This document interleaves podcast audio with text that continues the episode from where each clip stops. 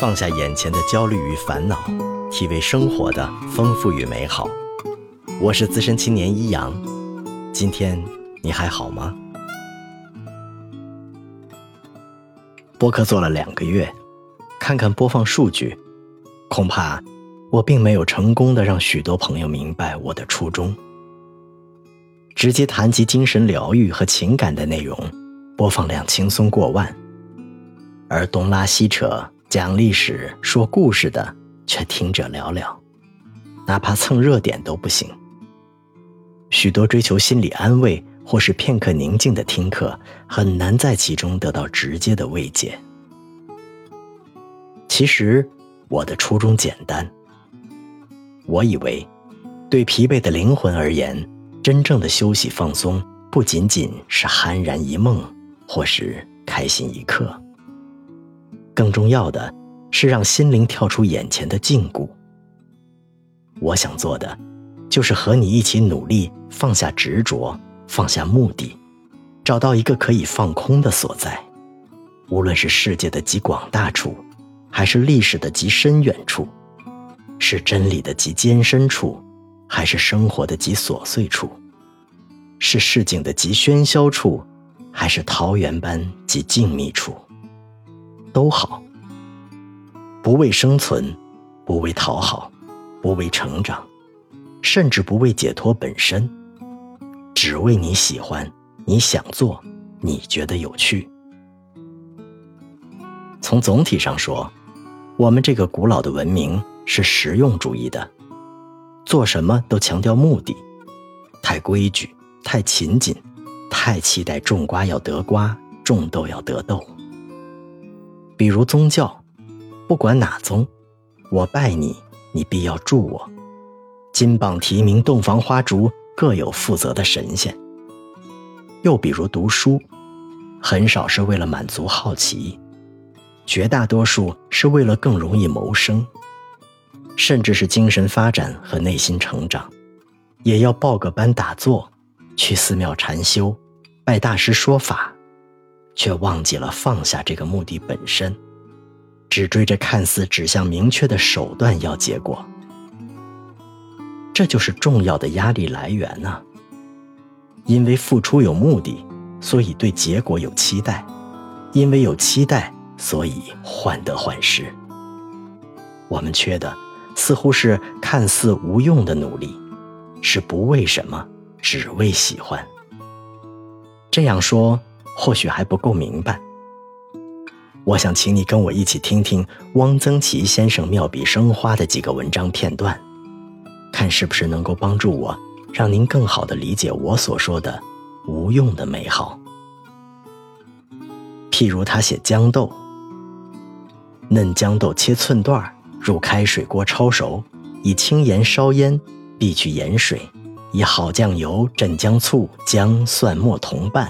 滴香油数滴，可以餐酒炒食一家。河北省酱菜中有酱豇豆，别处似没有。北京的六必居、天元，南方扬州酱菜中都没有。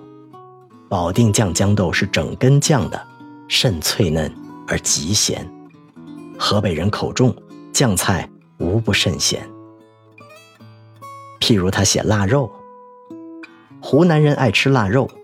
农村人家杀了猪，大部分都腌了，挂在厨灶房梁上，烟熏成腊肉。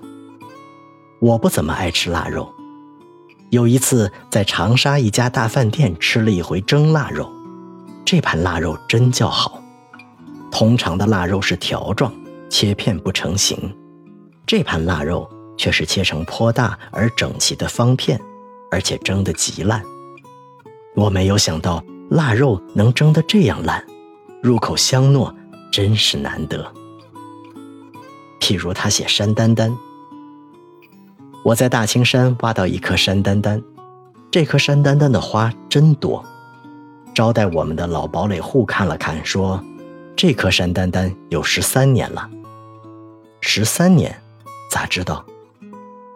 山丹丹长一年多开一朵花，你看十三朵。山丹丹记得自己的岁数。我本想把这颗山丹丹带回呼和浩特，想了想，找了把铁锨，把老堡垒户的开满了蓝色党参花的土台上刨了个坑，把这颗山丹丹种上了。问老堡垒户：“能活？”“能活。”这东西皮实。大青山到处是山丹丹，开七朵花、八朵花的多的是。又譬如他写夏天，夏天的早晨真舒服，空气很凉爽，草间还挂着露水，蜘蛛网上也挂着露水。写大字一张，读古文一篇，夏天的早晨真舒服。写冬天，早起一睁眼，窗户纸上亮晃晃的，下雪了。雪天到后院去折腊梅花、天竺果。明黄色的腊梅，鲜红的天竺果，白雪，生意盎然。腊梅开得很长，天竺果尤为耐久，插在胆瓶里可经半个月。这样的技术有用吗？有人说，这样的文字是适合闲人看的文字，觉得这是文人闲情，有闲才有情。从人间至味。到人间草木，一年四季万家灯火，柴米油盐，这闲，不就是我们求而不得的自在洒脱吗？原来打开禁锢的钥匙，竟在这无用处啊！对我而言，这播客就是无用的事，东拉西扯的都是我喜欢的故事，我想说的话。我不想用这播客时时抚慰谁的紧张苦痛，就像有人肚子疼时要替他揉着肚子哄他说不疼不疼。我想做的，是在你低头蹙眉紧咬牙关的时候，拍拍你的肩，跟你说：“嘿，你看，天多高，风多暖，呀，又飞过去一架大飞机呀。”我不想绕着你的执着，劝你莫执着，因为我以为那是另一种画地为牢。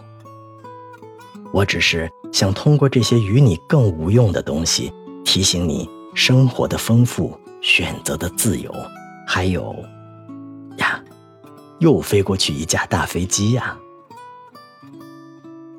分享快乐，分担烦恼，欢迎点赞订阅我的故事。也希望在评论区听到你的声音。我是资深青年一阳，愿你一切安好。